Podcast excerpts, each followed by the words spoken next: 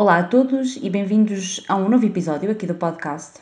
Hoje vamos falar sobre leitura em Portugal, literatura em Portugal, como é que se lê em Portugal. Vamos falar um bocadinho sobre tudo isso que tem sido um tema tão batido nas, nas book media.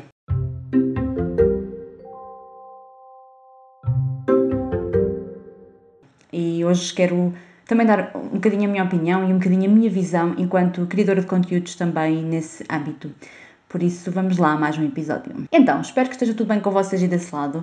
Desde já, o meu muito obrigada a todas as pessoas que têm ouvido o podcast. E por isso, hum, hoje decidi falar com vocês um bocadinho sobre literatura em Portugal, as leituras em Portugal, como é que se lê em Portugal, uh, seremos mesmo um povo que não lê, porque realmente tem sido um tema debatido nos últimos tempos, ou melhor, eu acho que não tem sido um tema debatido, tem sido um tema que tem sido trazido à tona por um, uma autora, uma escritora portuguesa, Pronto, ela como autora portuguesa tem trazido esse tema um bocadinho à tona e, e de uma forma acérrima até. Muito mais sobre o, a quantidade de livros que se lê em Portugal até do que literatura em Portugal, vamos dizer assim.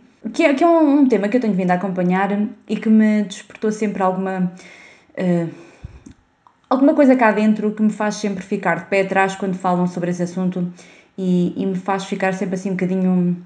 Uh, sei lá, que opinião é que eu tenho sobre isto, não é? Porque muitas das vezes eu acho que as pessoas não se posicionam sobre determinado assunto porque muitas das vezes eu, pelo menos, coloco-me esta questão: qual é a minha opinião sobre isto? O que é que eu trago de relevante sobre este assunto? Por que é que eu vou chamar a atenção sobre este assunto se eu não trago nada de relevante ao mundo sobre este assunto?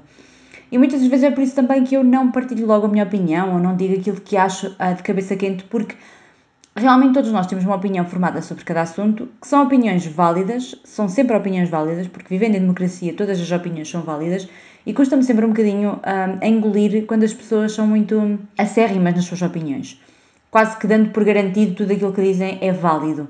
E eu não, não acredito muito nisso, eu acredito muito que todos nós temos a nossa liberdade de expressão, todos nós temos a nossa opinião e todas as opiniões são válidas. Eu confesso que ao longo dos anos foi mudando um bocadinho. Eu eu sou, tenho um feitio muito, muito difícil, sou muito teimosa, sou muito, um, muito, é, há um, um, termo para isso, mas eu quando finco numa coisa, eu finco sempre, eu antes dissesse, normalmente as paredes das casas são brancas, mas se eu dissesse que as paredes são pretas, eu ia com isso até ao fim, eu, eu diria que a parede era preta para o resto da minha vida, e eu iria tentar convencer toda a gente à minha volta de que aquilo era uma verdade absoluta. O que é certo é que nós crescemos, nós vamos vivendo e todas as nossas ideias vão mudando, não é? Portanto, eu também fui mudando e hoje em dia eu, eu considero-me até que hum, sou bastante flexível hoje em dia e muitas das vezes eu digo simplesmente não vale a pena e não vou por ali sequer por esse caminho. Portanto, quando eu começo a ver alguém neste mundo dos, dos, dos mídia a ser tão acérrimo com uma opinião, eu fico sempre um bocadinho pé atrás, mas mas tinha também trazer este tema à baila porque realmente é um assunto que, que, eu, que eu fico sempre curiosa e que não vejo tanta gente a falar assim nos mídias tradicionais, nas rádios, televisões, jornais, revistas essas coisas assim.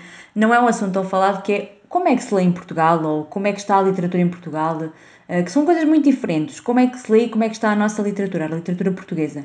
Porque, hum, porque são coisas diferentes. Nós podemos ler livros de, de, de variedíssimos autores, estrangeiros e nacionais, e a literatura portuguesa é a literatura portuguesa.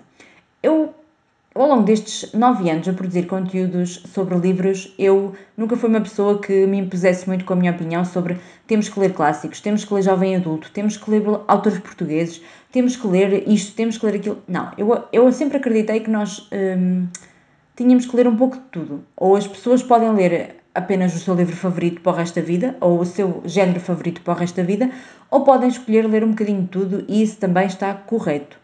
Eu, hum, e como eu disse, eu sempre fui muito livre nesse aspecto, por isso é que eu também, eh, e tal como eu, que gosto de ler um bocadinho de tudo, também sempre falei sobre isso no meu canal, sobre ler um bocadinho de tudo e sempre fui partilhando opiniões de livros muito diversas e sempre fui uh, trazendo muita diversidade de leitura ao meu canal, ao meu blog, ao meu Instagram, um, para que também as pessoas possam perceber que a leitura pode ser algo que, é um, que tem um espectro muito grande, não é só um, uma, não são só clássicos, nem são só jovem adulto, são uma variedíssima de coisas. Uh, são romances adultos, são thrillers, são fantasia, são clássicos da literatura, são pronto, toda uma panóplia de temas, poemas, prosa, teatro. A leitura pode ser toda uma panóplia de coisas que nós uh, não podemos só cingir e impingir às pessoas uma determinada, um determinado tipo de género, um, ou porque nós gostamos dele, ou porque nós escrevemos sobre ele, ou porque achamos que as pessoas têm que ler determinado género. Não, as pessoas são livres de ler aquilo que quiserem, ponto.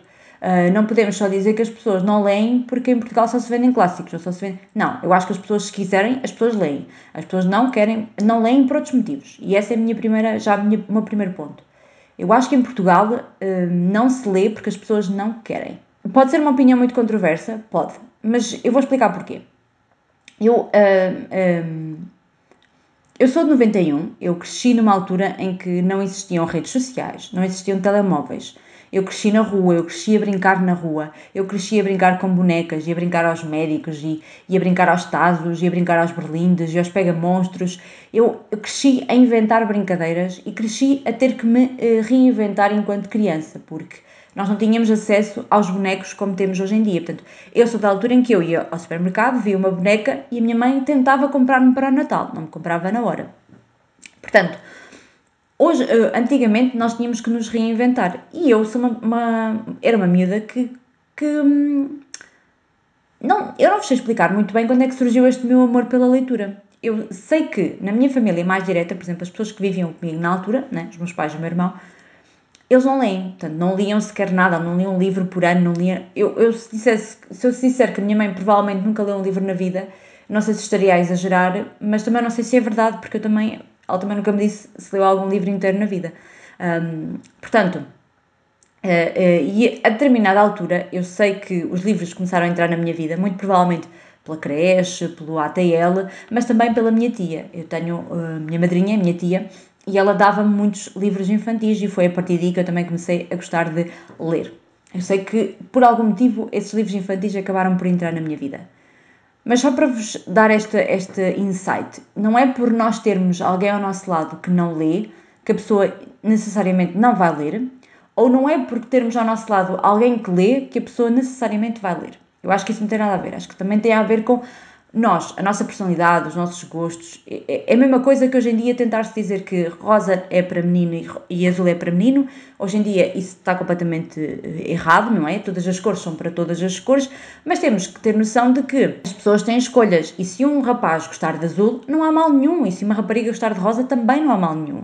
Agora, claro que também não há mal se um rapaz gostar de rosa e uma rapariga de azul, não há mal nenhum. Portanto, se um, imaginem, uma família de quatro pessoas, uh, um não gostar de ler e os outros três gostarem de ler, não há mal nenhum. Tal como não há mal nenhum se houver só uma pessoa a gostar de ler e as outras pessoas não gostarem de ler. Não há mal nenhum na vida. Claro que há sempre uma predisposição maior para que uma criança leia enquanto adulto se viver numa casa onde existam livros, ou seja, se, se eu vivesse numa casa onde a minha mãe e o meu pai tivessem uma estante cheia de livros, eu muito provavelmente iria ter acesso à leitura de uma forma muito mais facilitada, porque tinha os livros ali à nossa frente e nós sabemos que as crianças são. Hum, são crianças, não é? São, são seres humanos que vivem muito de estímulos, ou seja, de estímulos visuais, de estímulos de toque, e portanto, se uma criança vir um livro, é lógico que ela vai ser, um, vai se conectar com o livro, ou vai uh, sentir curiosidade em tocar no livro, em perceber o que é aquilo. E claro, ainda mais que se a criança tiver uns pais que lhe leiam à noite, que lhe contem histórias, que lhe mostrem livros desde pequena, muito provavelmente o cérebro da criança vai ficar curioso com aquilo e vai ficar, vai ficar com vontade de de pegar naquele objeto que é o livro, de tocar naquele objeto que é o livro. Porque, por isso é que é tão importante no nosso crescimento enquanto crianças nós temos acesso àqueles livros uh, muito simples, com imagens, com texturas, para que as crianças tenham aquele hábito de tocar naquilo que é o livro. Mas é lógico que, isso não, que se isso não acontecer, não é por isso que a criança não vai ler quando é adulta. Mentira, eu não tive essa coisa em, em pequena, eu, não, eu, por exemplo, eu não tive acesso aos filmes da Disney em pequena e hoje em dia eu, eu adoro cinema e sou uma cinéfila um, ehm, e adoro um bom filme. Tal como não tive acesso a, a livros assim em, em, em, grande quantidade e à medida que eu fui crescendo eu fui adorando ler. Portanto, quando eu comprei Harry Potter, e esta é outra história que eu adoro, que é, eu não sei como é que Harry Potter entrou na minha vida, eu sei que ele entrou e que eu a partir daí tornei-me a leitora que sou hoje. Mas o meu irmão não lê, a minha mãe não lê, o meu pai não lê, portanto eu não, não vivi rodeada de livros, eu não cresci rodeada de livros, eu não cresci rodeada de pessoas que gostem de ler. Tal como eu também não cresci rodeada de amigos que gostassem de ler, portanto eu tive alguns momentos na minha vida em que eu conheci pessoas que gostavam mesmo muito de ler, tive alguns amigos meus depois no secundário que gostavam muito de ler, tive alguns momentos da minha adolescência em que eu tive momentos em que as pessoas à minha volta leram, por exemplo, Harry Potter e Crepúsculo, por exemplo, uh, foi tipo a loucura, mas fora isso, muito pouco mais. Portanto, um, eu acredito que se nós formos estimulados em crianças com livros, muito provavelmente nós vamos nos tornar leitores. Mas se nós não crescermos com nada disso, isso também não implica que eu, quando chegar à adulta ou quando chegar a jovem, não vá ter o, o despertar da leitura e vá querer ler. Acho que isso não, não. Acho que uma coisa não implica a outra, mas acho que que estimula. Portanto, ehm, é a mesma coisa que, que nós aprendemos ao longo do tempo, que uma criança é, é na, na, nossa eh, juventude, na nossa infância, é isso que eu queria dizer, é na nossa infância que nós somos moldados enquanto pessoas, porque é quando o nosso cérebro está a crescer e é quando nós damos como adquiridos determinadas informações. Tal como, por exemplo, quando os pais são abusivos para com as crianças, não é? É a única forma de, de relacionamento que as crianças têm, muito provavelmente o irem desenvolver certas determinadas coisas na adolescência é o mais provável, mas não quer dizer que isso seja hum, uh, realidade, ou seja, não quer dizer que a criança efetivamente vá seguir por esse caminho. Mas o que é certo é que foi só isso que ela viu na sua, no seu crescimento. E por isso eu acho que os livros funcionam um bocadinho assim, não é? Se a criança não, nunca tiver tido um contacto com a leitura, muito provavelmente vai chegar à escola e vai ter que ler obrigada e não vai gostar nada daquilo, um, mas também não quer dizer nada, não é? Não quer dizer que, que a criança efetivamente chegue lá e que odeie leitura. Mas isto sou eu a falar, uma criança de 91, não é? Cresci em 91 e que não tinha redes sociais, não tinha telemóvel, não tinha computador, não tinha todos esses estímulos que hoje em dia uma criança quando nasce já tem. Portanto, uma criança hoje em dia quando nasce já tem o pai a mexer no telemóvel, a mãe a mexer no, tablet, uh, o irmão a mexer no computador, o irmão a jogar Playstation. São toda uma quantidade de estímulos que as crianças têm à sua volta, estímulos rápidos, estímulos fugazes, não é? Estímulos que não estimulam a nossa cabecinha, não é? Porque aquilo já lá está, que depois a criança muito provavelmente não vai querer perder o seu tempo porque ler demora, não é? Nós não lemos uma página em dois segundos, nós demoramos algum tempo a ler uma página, demoramos algum tempo a ler um capítulo e demoramos também a estimular a nossa criatividade para, quando nós lemos um livro de fantasia, por exemplo, que nos fala de um mundo no futuro, onde existem monstros, onde existem isto e aquilo, nós tenhamos a capacidade para pensar, imaginar e criar esse mundo na nossa cabeça que nem sempre é fácil. Eu, por exemplo, eu tenho uma grande dificuldade enquanto leitora, que é o imaginar caras. Quando, por exemplo, as pessoas falam, eu não sei se já comentei isto em algum vídeo, algum post ou algum sítio, mas eu tenho uma enorme dificuldade em imaginar caras. Por exemplo, quando o autor diz que a personagem é loira, hum, morena, tem o olho azul, castanho, o nariz mais pontiagudo, o lábio carnudo, eu não consigo imaginar uma pessoa com aquelas características. Eu consigo distinguir as características da pessoa, mas eu nunca consigo imaginar como é que a pessoa é ou uh, associar a alguém no mundo externo, portanto. Uh, e eu gosto muito de ler, portanto, eu não tenho essa capacidade. E como eu, muitas outras pessoas poderão não ter capacidade para imaginar um mundo espetacular e por isso uma criança que tem um jogo de computador ou um jogo de Playstation à frente, onde esse mundo já está criado, onde ele não tem que pensar para criar esse mundo, é muito mais fácil a criança ir jogar esse jogo do que propriamente ir pegar num livro e ir ler, não é? E pior ainda se os pais lhe compram os jogos e não os livros, não é? Portanto, e aqui vamos entrar na segunda parte que eu acho que influencia muito a leitura na, hoje em dia que é os pais um, incentivarem a leitura às crianças. Eu acredito que hoje em dia é muito difícil os pais hoje em dia terem tempo para se dedicarem uh, aos filhos como gostariam, porque muitas das vezes há pais que têm um, trabalhos que demoram muito tempo, ou vários trabalhos, ou trabalhos muito exaustivos. Agora, com o teletrabalho, um, a facilidade com que se sai uh, do horário de trabalho e se estende o horário de trabalho para, para horas uh, extras é muito mais facilitado, mas hoje em dia nós, tem, nós conhecemos múltiplos casos de, de pessoas que saem daqui, vão várias crianças, depois vão para o trabalho, depois vão às compras, depois vão buscar a criança ao karaté, à música, ao piano, ao, ao ténis, a criança depois vai não sei para onde. Ou seja, quantidade de coisas que hoje em dia tantas crianças como os pais têm para fazer faz com que muitas das vezes as famílias cheguem à noite, jantem, tomem banho, façam os trabalhos de casa e vão dormir. Portanto, não há grande tempo para se ter esse estímulo e quando há, o que é que acontece? Netflix. Portanto, a grande realidade de hoje em dia das pessoas é que não têm tempo para estar em família, não têm tempo para criar hábitos interessantes de entretenimento e depois, quando os têm, é preferível ir ver um filme, uma série ou qualquer coisa um, que seja mais rápido de se ver, que, que estimule menos a pessoa, não é? Porque por muito que nós digamos que um filme eh, estimula, estimula pela sua parte audio, audiovisual, mas o que é certo é que aquilo já está feito.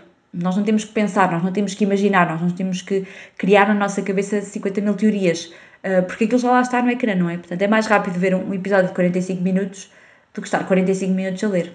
Eu digo isto é mais fácil, não no sentido pejorativo, porque, porque é igualmente bom, mas hoje em dia, para uma família, se nós formos perguntar a qualquer família, todas elas nos vão dizer que é mais fácil chegar ao sofá, carregar num botão e não ter que pensar em muita coisa.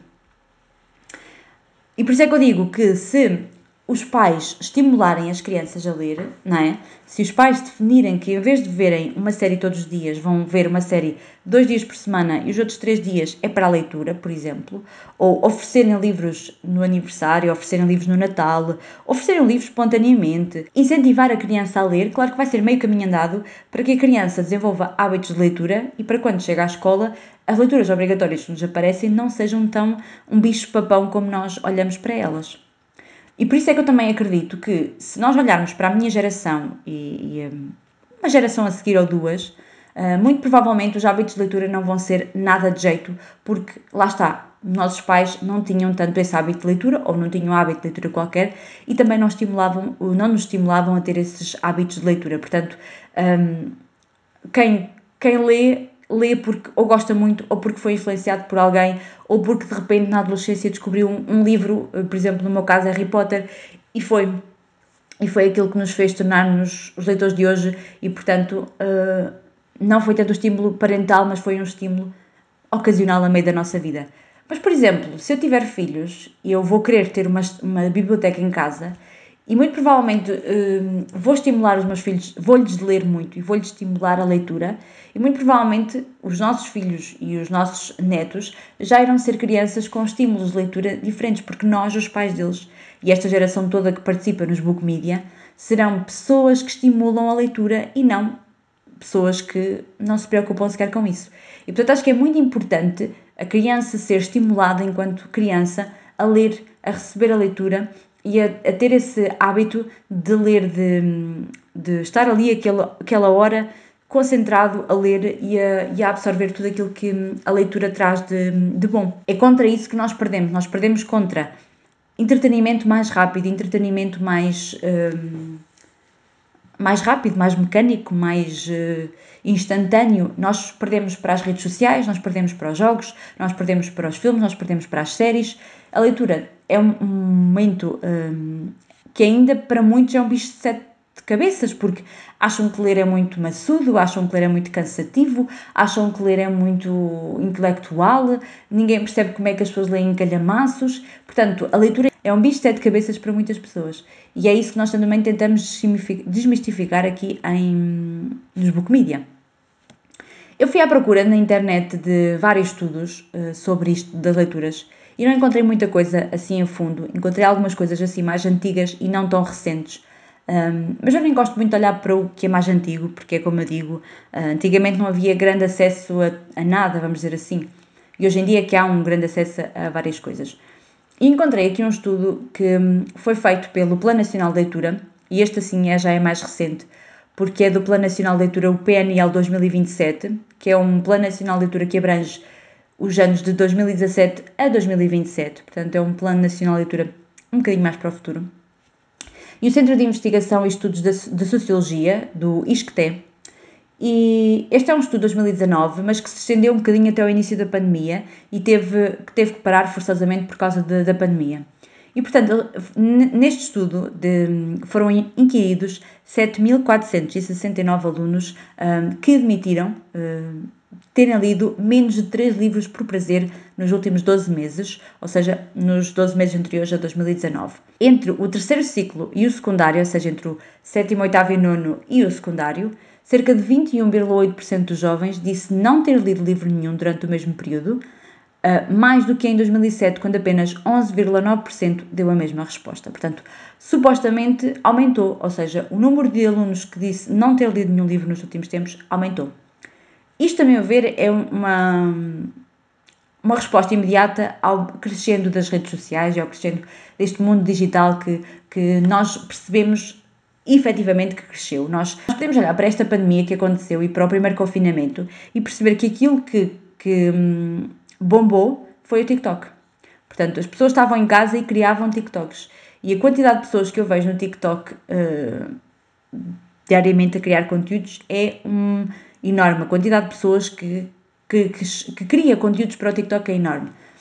Claro que existem também contas no TikTok sobre leitura, não é muito expressivo, mas existem. E eu gosto muito de, de, assistir a essas contas, mas temos que ter noção de que as pessoas, durante a primeira quarentena, fizeram tudo: fizeram pão, fizeram bolos, e fizeram TikToks. Um, não, não senti que durante a quarentena tenha aumentado o nível de leitura. Um, se, se subiu, não foi assinada por além, mas as crianças, os jovens, preferem efetivamente estar nas redes sociais do que estar a ler um livro. Aqui, uma coisa muito interessante que vai um bocadinho de encontro àquilo que eu estava a dizer é que os resultados do estudo apontam para uma relação entre os hábitos de leitura dos alunos e o contexto familiar. E mais do que, o, do que a escolaridade dos pais, é a relação das próprias famílias com a leitura que parece exercer maior influência. Portanto, aqui vai um bocadinho de encontro àquilo que eu estava a dizer, que é pais que influenciam crianças a ler fazem com que as crianças, muito provavelmente, leiam. E aqui que eu também gosto de apontar esta questão. Por exemplo, os meus pais nunca me criticaram por eu estar a ler. Criticam-me por eu comprar muitos livros, isso é uma verdade, porque porque pronto, é dinheiro que a gente gasta e essas coisas todas, e, e é lógico que um livro não é barato aqui em Portugal, e também já vou entrar nessa questão, mas uh, os meus pais nunca me, nunca me disseram uh, porque é que estás a ler tanto, ou porque é que lês em vez de, de, de ires ver um, um filme. Sempre que me, que me vêm a ler, incentivam-me efetivamente a ler e nunca me criticaram nesse, nesse aspecto. Portanto, por esse aspecto, eu acho que famílias que incentivam a ler e que não criticam quem lê é a mais-valia e eu acredito que seja praticamente 80% daquilo que faz um leitor ser um leitor. Portanto, é aquilo que nós vemos e crescemos na nossa primeira infância que faz com que nós nos tornamos leitores ávidos no, no futuro. Depois aqui também fala um bocadinho das bibliotecas escolares e a dizer que a maioria dos alunos vão efetivamente às bibliotecas escolares apenas e só para trabalhos e que pouco ou nada vão requisitar livros à biblioteca. Eu confesso que a minha relação com a biblioteca não é assim das melhores, porque eu tenho um ritmo de leitura muito lento, já desde sempre, e portanto eu nunca conseguia um, ler a tempo de entregar o livro quando era o tempo e depois tinha que estar sempre a renovar e eu cansava-me dessas coisas. Um, mas efetivamente nas escolas em que eu andei, o número de livros de novidades literárias que existiam era muito reduzido e por isso nós também nunca íamos requisitar muitos livros à biblioteca. Eu acabei por ser um, depois ir à biblioteca municipal para requisitar livros e não tanto à minha biblioteca escolar. Depois, uma coisa muito interessante que este estudo também diz aqui é que a influência das famílias pode ajudar a explicar o enfraquecimento de leitura, uma vez que mais de metade dos alunos, 57%, diz que a família tem uma relação distante com os livros e a percentagem de estudantes com menos de 20 livros em casa quase duplicou entre 2007 e 2019, passando uh, dos 14% para os 27,3%. E, e o estudo continua a dizer que esta situação esta situação, consideram os investigadores, aumenta a complexidade do desafio colocado às escolas, exigindo o reforço de investimento na promoção de práticas de leitura, não só dos jovens e de adultos. Ou seja, esta questão é uma questão fulcral, é uma questão não só dos jovens, não só de quem está a começar a ler, mas dos pais que têm que influenciar as crianças a ler, têm que influenciar. É, é, e só assim é que no mundo uh, se vão mudar os hábitos de, de leitura. E esta vai muito encontrar aquele meu primeiro ponto, que é crianças estimuladas pelos pais, crianças estimuladas pelas creches. A leitura tem que ser, por exemplo, eu em, toda, em todos um, ehm, os anos em que eu passei, eu praticamente não, eu sim, praticamente porque eu um, ehm, antes de fazer dois anos, acho eu, eu ainda andei numa outra creche, mas era muito pequena.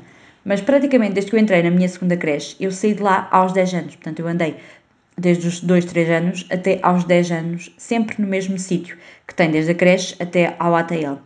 E poucas vezes nós fomos influenciados a ler, ou seja, nós tínhamos muitas atividades ao ar livre, muitas atividades hum, de arte, mas nós tínhamos poucas atividades de leitura. Portanto, hum, acho que é muito importante eh, este apelo a que a leitura faça parte de, nós todos desde a nossa primeira infância seja através dos nossos pais a contarem histórias, seja através dos nossos pais nos introduzirem aos livros e ter livros à nossa volta.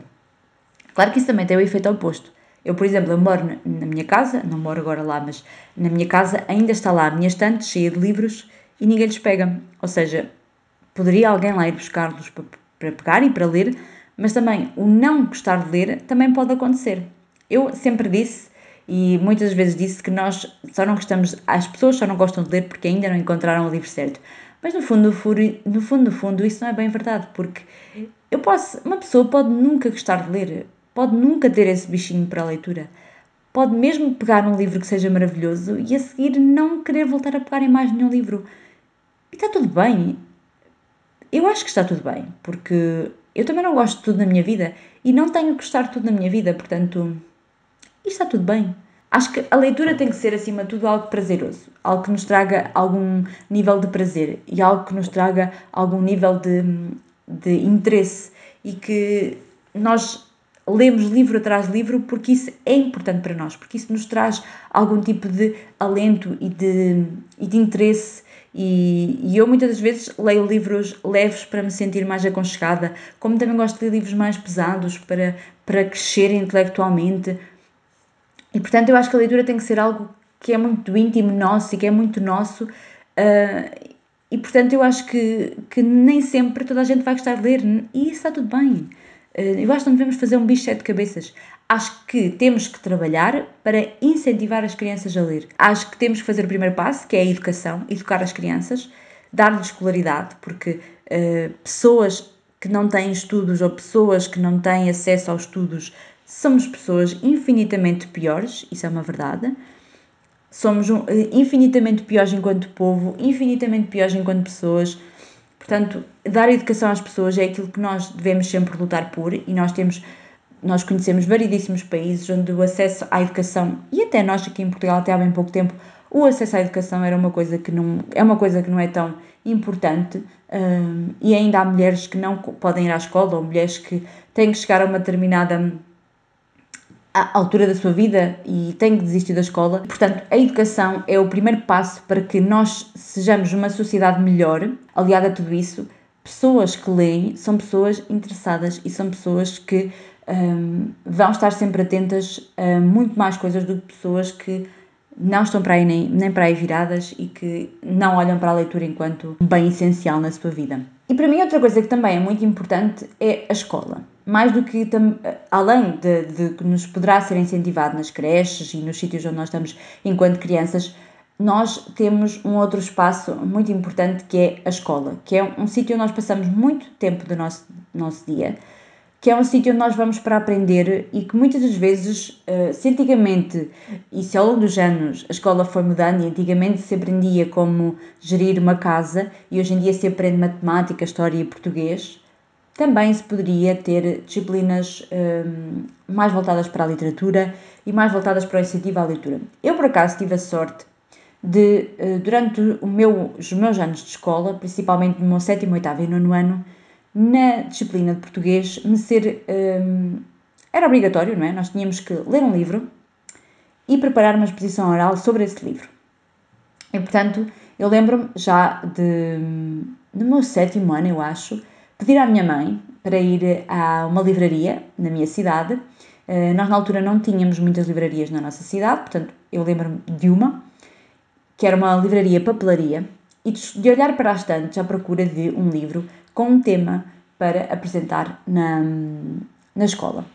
E o livro que eu escolhi foi o Adota-me, da autora Maria João Lope de Carvalho. Na altura pareceu-me assim um livro interessante, falava de adoção e eu apresentei um, um, trabalho, uma apresentação oral sobre este livro, sobre a adoção em Portugal e, e pronto. Foi o primeiro livro, é o, o, um livro que eu mais me lembro, de, também porque se calhar me marcou muito na altura eu ter ido, uh, ter ido com a minha mãe, na altura acho que, foi, acho que a minha mãe e com a minha avó, uh, à livraria e estar a escolher e depois ler o livro e fazer toda uma apresentação oral sobre esse livro. E portanto, eu, lá está, eu tive a sorte, se calhar, de ter sido muito estimulada nesse aspecto. Esta obrigação, que na altura era uma obrigação para muitos dos meus colegas, para mim não era obrigação nenhuma. Eu, com muito gosto, fui procurar o livro e também tenho que agradecer muito à minha mãe por, lá está, nunca me ter castrado este meu gosto pela leitura Fui comprar o livro e muito provavelmente o livro na altura foi bastante caro, eu não sei quanto é que ele custa agora. O livro agora custou 8,90€ e na altura deve ter custado uns perto de uns 15 euros. E portanto tenho que agradecer também às pessoas que não me, não me castraram.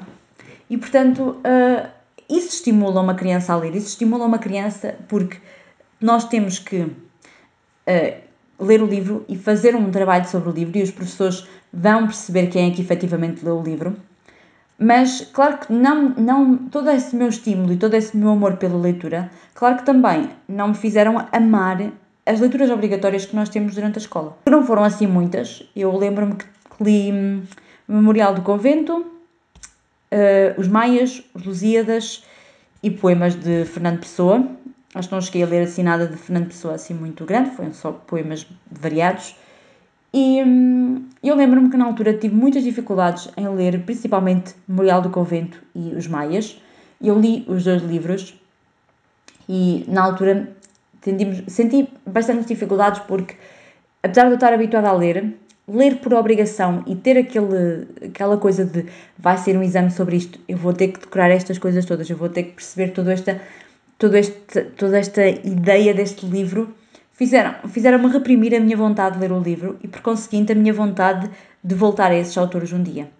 E nos últimos tempos eu tenho vindo a querer ter vontade mais, por exemplo, de ler Saramago, mas confesso que é das coisas que mais uh, castradoras, e eu aí tenho que dar a mão à palmatória, é das coisas mais castradoras para um jovem é chegar ali ao secundário e ter que ser obrigado a ler livros tão difíceis. Aí tenho que concordar plenamente, porque essa também é uma das minhas opiniões. Eu percebo o lado do Ministério da Educação, que olha para estas obras como sendo obras da nossa história e que, por exemplo, uh, Memorial do Convento fala-nos então da construção do Convento de Mafra. Uh, Os Maias tem, foi um livro escrito numa determinada época e, e por um escritor, uh, um clássico da nossa literatura, eu percebo o porquê de o, o, esses serem os livros obrigatórios e eles vão mudando de tempos em tempos, mas eu percebo o porquê de serem esses livros obrigatórios da nossa, da nossa história, da nossa disciplina de língua portuguesa.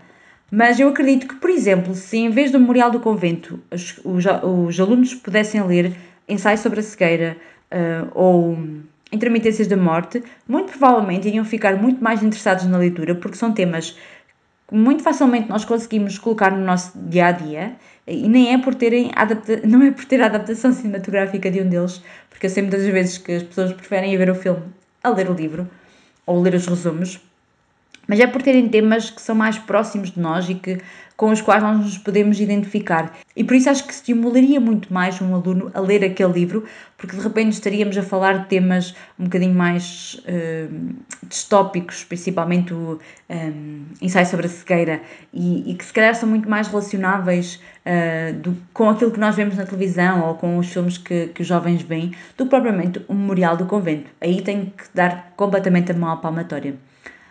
Não, não sei se faria grande diferença uh, colocarem-se eh, jovens adultos, livros jovem adulto, na, na matéria de português, porque nós vamos à escola para aprender a matéria de português. Claro que vocês diziam assim: ah, mas o que eu aprendi em português eu muito provavelmente nunca vou mais uh, colocar em prática. Mentira.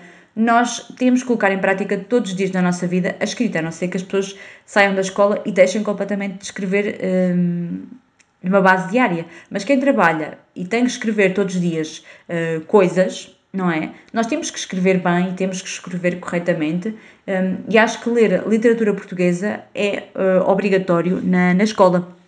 Não só porque é a nossa língua materna, mas também para lermos autores portugueses.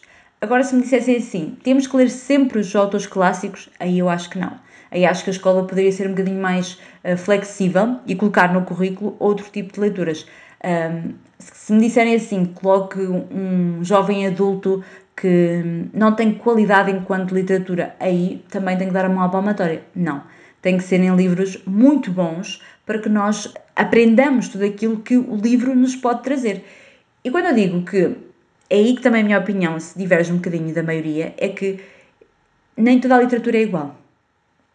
Nem todas as pessoas vão olhar para a literatura de forma igual. E isso está ok. Isso é ok. Eu olho para a literatura e leio determinados livros em determinadas fases da minha vida, consoante também o meu estado de espírito. Quando eu quero ler algo para descomprimir completamente, ou para limpar a cabeça daquilo que tenho, ou para ter uma leitura mais leve, eu vou procurar esse tipo de livros. Jovem adulto, uh, chiclites, uh, graphic novels mais leves. Eu vou procurar esse tipo de leituras que me façam uh, ter uma leitura mais rápida, mais descomprimida, que se calhar eu chego ao fim, espremo aquilo tudo e não sai nada, mas naquele momento é, foi aquilo que o meu cérebro precisou. Mas também gosto de ler clássicos da literatura que me façam viajar para tempos distintos dos nossos, que me façam ter uma leitura completamente diferente, porque o estilo de escrita é completamente diferente, é, é floreado, é, é, é poético, uh, mas também que me façam ver coisas que foram no passado, momentos que foram no passado e que me fizeram e que nos fizeram, de algum modo, chegar até aqui, não é? Muitos desses livros que hoje em dia nós chamamos de clássicos foram escritos por pessoas ostracizadas na altura em que elas, que elas escreveram aquele livro. Muitas das mulheres que nós lemos hoje enquanto escritoras de clássicos, na altura foram muito olhadas de lado porque tiveram uma carreira enquanto escritoras. Foram mulheres à frente do seu tempo. Nós hoje em dia apregoamos o feminismo a todos os cantos e de repente olhamos para os clássicos e dizemos: Ah, mas isso é muito chato. Não, isso não é chato. É, foi um livro que foi muito importante àquela época e que, por ser tão importante e por ser tão bom, perdurou estes anos todos. Portanto, quando nós olhamos para um clássico, nós olhamos para ele sempre de um modo negativo. Mas, calhar, se olharmos para ele como um livro que, à época, muitas das vezes nem sequer foi olhado por nenhuma editora, que muitos deles foram publicados após a morte de quem o escreveu e que perduraram estes anos todos até aos dias de hoje e que ainda hoje são lidos por milhares de pessoas, temos que fazer o mesmo exercício com aquilo que lemos diariamente. Eu, quando pego num AA ou num chiclete por muito bom que o livro seja, eu tenho que ter a plena noção que ele muito provavelmente nunca irá virar um clássico da literatura, ou seja, nunca será um livro que vai ser lido daqui a 20 ou 30 anos. Muito provavelmente não, porque esse tipo de livros pertence a uma categoria de livros que as pessoas leem, é um bocadinho como, como as redes sociais, um bocadinho como os eletrodomésticos. Ao fim dos três anos, reciclagem e vamos para o próximo. O que é que isso diz da literatura? Diz que a literatura se adaptou aos tempos e que se adaptou aos gostos das pessoas e se adaptou ao ritmo do dia a dia das pessoas, do usa uh, que está gasto e deita fora, portanto, se adaptou a isso. Uh, e custa-me um bocadinho ver que é isso que, primeiro, as pessoas procuram, ou seja, procuram literatura um bocadinho mais rápida. Eu não estou a dizer que é literatura má, não estou a dizer isso. Há muita, e eu própria leio muita literatura mais rápida, ou seja, e YAs e chiclites e, e romances adultos até que. Um, que são assim um bocadinho mais. Um, literatura um bocadinho mais rápida. Quando eu digo rápida, é no sentido de daqui a 5 anos já ninguém se lembra dela. Portanto, um, como há livros que eu li há 5 anos que já nem eu muitas das vezes me lembro do seu enredo. Portanto, para vocês verem uh, o, quão marcante, o quão marcante a leitura foi. Mas é esse exercício que nós temos que fazer. Será que o livro que eu estou a investir aqui, o meu tempo, é um livro que vai perdurar para a vida, ou seja, vai perdurar por muitos, muitos anos. E, e, e é isso que às vezes eu fico um bocadinho nervada porque eu percebo que em Portugal nós sejamos um país de grandes costumes. Em Portugal ainda se olha muito de lado para estes novos autores que estão a surgir e, e autores que, que são emergentes e que escrevem livros um bocadinho mais. Uh, literatura um bocadinho mais light, porque, porque pronto, é o gosto deles e é, é a vontade deles de escrever e, está tudo bem. E a escrita também é um, uma área que em Portugal ainda é muito de nicho, para muito poucas pessoas, muito poucas pessoas conseguem editar os seus livros. E portanto é por isso que eu também acredito que nas escolas portuguesas nós sejamos obrigados obrigados entre aspas, porque ninguém nos obriga, porque se nós formos simplesmente ler o resumo do livro e fizermos o exame, ninguém vai saber que nós não, não lemos o livro, portanto, são leituras obrigatórias, mas ninguém sabe se nós estivermos efetivamente a ler o livro. E, e basicamente o que acontece é que eu acredito que sejam leituras que o Ministério da Educação e as escolas acreditem que sejam leituras. Uh, primeiro, que são leituras que vão perdurar para sempre, são leituras que vão ficar na nossa memória um, ehm, e quer a gente queiramos, quer não, são leituras que foram importantes para o nosso país. Que são leituras e, e eu costumo às vezes olhar um bocadinho para, para o nosso país e a perceber que autores emergentes é que estão a ficar na memória das pessoas, não é? Que leituras assim tão arrebatadoras que estão a ficar na memória das pessoas. Elas ficam na hora, ficam naquele momento, mas não são leituras que ficam para a vida, não é?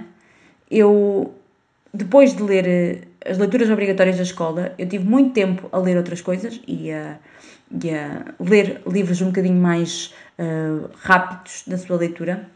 E houve um dia que eu decidi voltar aos clássicos da literatura e li então Orgulho e Preconceito, que é um dos meus clássicos favoritos de sempre. E voltei a gostar de clássicos, porque eu voltei a perceber a enormidade daquilo que está ali. Uh, adoro Ana Karenina, que foi assim, um dos clássicos que mais me surpreendeu, porque eu ia com muito medo de não gostar da escrita uh, por ser um autor russo e porque nós estamos muito habituados a olhar para, para os autores mais de países assim mais uh, frios, não é? De personalidade um, e achar que aquilo vai ser tudo um bocadinho muito impessoal e afinal não, foi uma leitura muito prazerosa e eu adorei completamente o livro. Um, não há ainda uma adaptação para cinema ou série que me tenha arrebatado sobre esta história, a não ser o próprio livro. Ana Karenina é fantástico tal como muitos outros clássicos que eu já li uh, e que também me deixaram uma marca. Tantos livros clássicos que me deixaram aqui algo dentro de mim e que me fizeram uh, pensar que o mundo não evoluiu assim tanto e que as coisas que eles escreviam há 20, 30, 40, 50, 100 anos, 200 anos ainda são importantes nos dias de hoje e ainda são válidos nos dias de hoje. E portanto eu acho que não é por nós lermos um clássico ou por nós lermos um YA que somos melhores ou piores que, que um que o outro. Acho que temos é que olhar para a literatura como algo que nos dê prazer.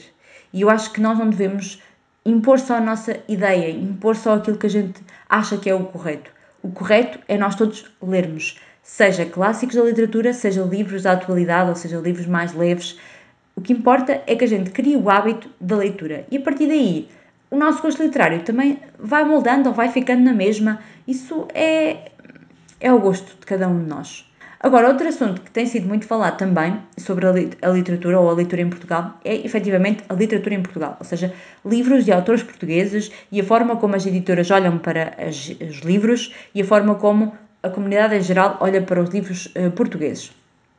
Em Portugal ainda existe muito esse estigma de que um livro mais jovem adulto uh, não seja um livro tão interessante em termos de escrita, muitas vezes é apelidado como uh, tendo má escrita ou, essas coisas todas. Eu confesso que a minha opinião sobre a literatura portuguesa não é assim a mais uh, completa, porque eu leio muito pouco literatura portuguesa, é algo que eu quero mudar, porque há muitos autores portugueses que eu quero explorar, muito, muitos autores que eu acho que têm livros fantásticos, que eu acho que só por aquilo que eu vejo deles, que eu acho que vou gostar bastante. Gosto muito de uma nova geração que está a surgir de escritores que não são tão uh, leituras mais juvenis, que são romances mais adultos, uh, José Luís Peixoto, Afonso Cruz, Walter Guimarães, são autores que eu tenho vindo a gostar bastante de conhecer. Uh, em Portugal ainda há muito poucas escritoras assim de relevo e que nós tenhamos novidades com mais regularidade. Eu tenho pena disso, acho que as mulheres deveriam se impor mais no, no, mundo da escrita. E também posso concordar que em Portugal ainda se olha muito ao tipo de livro que é editado ou não e às oportunidades que se dão aos autores. Aí tenho que dar uma palmatória de que muitas das vezes as editoras querem jogar pelo seguro, querem editar livros que já sabem que vão vender.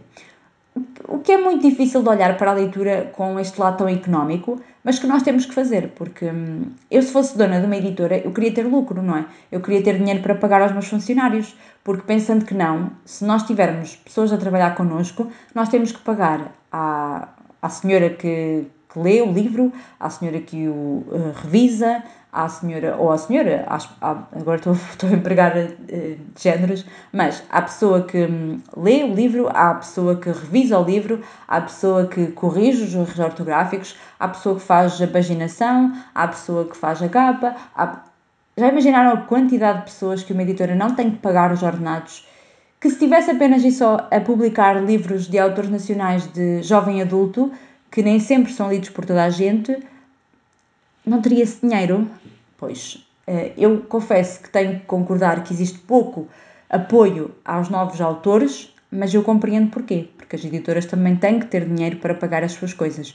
E por isso, muitas das vezes, preferem ir pelo seguro e se o seguro vende, pronto, é isso que eles vão, vão fazer, porque, porque é lógico porque por muito que os book media incentivem a leitura e que nós tenhamos bookstagrams e tenhamos eh, booktubers e tenhamos bookbloggers que escrevam muito bem e que tenham um bom alcance nas suas publicações, nós sabemos muito bem que a maioria das pessoas não compra livros em primeira mão, ou seja, com o seu preço de venda ao público. A maioria das pessoas vai comprar livros em segunda mão. Portanto, eh, a maioria das pessoas que fala sobre livros recebe os livros de borla, portanto, não vão contribuir para o mundo editorial e, portanto, cabe muito pouco às pessoas que efetivamente compram e que ajudam o mundo editorial. Para, para nós vivermos num mundo perfeito, as editoras teriam que vender muito bem os livros que vendem, não é? Para que eles pudessem depois também uh, publicar um bocadinho de. um bocadinho de tudo. Eu posso partir do exemplo do Brasil, que é o país que nós temos aqui um bocadinho mais na nossa comparação. Não podemos comparar, porque o tamanho do, do Brasil é muito maior que Portugal, mas eh, eu seguia o Vitor Martins, que era um booktuber, que entretanto deixou de ser booktuber, que ele escreveu uh, mais do que um livro já com a editora e vendeu tão bem um dos primeiros livros dele que já tem tradução para inglês. Portanto, uh, para vocês verem que um livro, para ter um alcance desses, para um livro poder chegar lá fora e poder ser traduzido lá fora, ele tem que ter um alcance de vendas muito, muito, muito grande. Portanto, uh, tem que tem que ter muita visibilidade, não só cá, mas lá fora, e tem que ter uma procura enorme para que as pessoas, para que as editoras queiram uh, traduzir. Claro que, por exemplo, se vocês me disserem assim, ah, mas as editoras traduzem muita porcaria lá de fora, e porcaria, pronto, aqui também estou a ser um bocadinho uh, maliciosa. Mas as editoras traduzem muita coisa que poderia não ser traduzida e depois traduzem umas coisas Concordo plenamente, nem sempre o, o, a linha editorial de uma editora eu concordo, mas se a editora acha que é aquilo que vai vender, e muitas das vezes até é, porque muitos dos livros que nós achamos que não são assim tão vendáveis, muitas das vezes são, muito, muito ao contrário do que aquilo que nós pensamos, e efetivamente o nicho de jovem adulto ainda é um nicho que não vende assim tanto em Portugal. Portanto, se calhar daqui a uma ou duas gerações se nós fizermos o nosso trabalho bem feito, se nós incentivarmos os jovens a ler, eles vão começar a comprar mais, ou os pais vão começar a comprar mais para os seus filhos, mas ainda o que vende mais em Portugal são thrillers, eh, romances adultos, eh, romances históricos e esses livros assim um bocadinho mais para adultos do que propriamente para, para jovens. E portanto, claro que existe muita coisa a fazer em Portugal, claro que existem muitas mentalidades ainda a serem mudadas, mas acho que já se está a fazer um bom caminho aqui com os book media para alertar para aquilo que nós queremos, para aquilo que nós ansiamos que, que seja traduzido, como por exemplo, nós não, praticamente nunca temos um, lançamentos de novidades lá de fora de jovem adulto. Em Portugal temos muito pouca coisa a ser traduzida, mesmo muito pouca coisa. Nós temos muitas das vezes lá fora hum, novidades, muitas novidades séries de livros que já vão não sei aonde e que Portugal ainda nem sequer publicou o primeiro livro ou o segundo e, portanto, ainda há um longo caminho para se fazer em Portugal. Não acredito que o caminho da crítica seja o caminho a levar. Acho que temos que mostrar, uh, temos que falar daquilo que é bom, mostrar aquilo que nós queremos e temos que mostrar às editoras qual é o caminho a seguir. Por isso acho que este tema da, literatura em Portugal e das leituras em Portugal e do ler português e ainda é um tema tão ambíguo neste momento, porque estamos a fazer um caminho diferente. Se calhar se falássemos disso há 10 anos atrás, ninguém falava de leitura, ninguém falava do que é que lia, do que é que se lia, e portanto acho que em 10 anos o mundo editorial mudou bastante. E se calhar são, vão ser precisos mais 10 anos para que muito daquilo que nós estamos a reclamar hoje venha a se tornar uma realidade. O que eu não duvido nada, porque nós estamos a fazer este trabalho de casa que muitas das editoras poderiam fazer. Nós ainda temos editoras que ainda têm as redes sociais delas hum, praticamente desativadas, não, não mexem aquilo, não fazem a coisa mexer e depois querem ter resultados, não é? Querem vender livros e querem, hum, tal como eu já falei num dos últimos vídeos, se calhar se as editoras tivessem mais hum, parcerias no sentido de incentivarem os booktubers, os bookstagrammers a criarem conteúdos à volta de livros. Uh, na Feira do Livro, se criássemos palestras sobre determinados livros, se as editoras se engajassem muito mais com os book media, muito provavelmente a leitura hoje em dia em Portugal seria outra realidade. E pronto, acho que este velho tema da literatura e da leitura em português é um tema que ainda vai uh, perdurar nas nossas vidas durante muito tempo porque acho que as editoras não vão conseguir um, mudar um bocadinho este rumo tão rapidamente, acho que ainda vai demorar algum tempo. Nós estamos a fazer um bom trabalho, nós nos Book Media estamos a fazer um bom trabalho, acho que estamos a tentar implementar que mais pessoas leiam e que a, e que a leitura deixe de ser o bicho de sete cabeças que muitas pessoas acreditam que é, porque não é.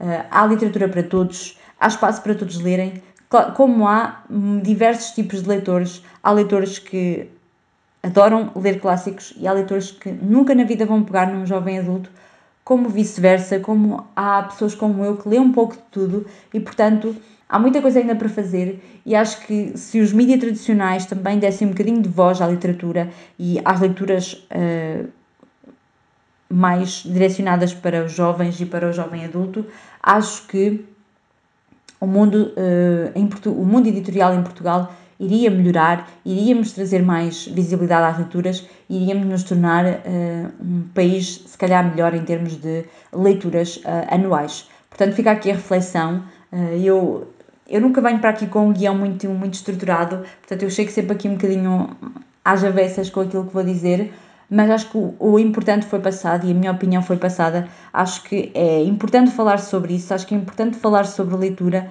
e acho que é importante falar-se que em Portugal ainda se lê muito pouco, uh, não só porque os livros são caros, também como as pessoas não têm tempo, e acho que acima de tudo temos que incentivar as crianças a ler, temos que incentivar os jovens a ler uh, e a deixá-los ter tantos estímulos eletrónicos e a olhar um bocadinho para a leitura como algo prazeroso que, que é e, e que nos enriquece tanto, tanto a alma.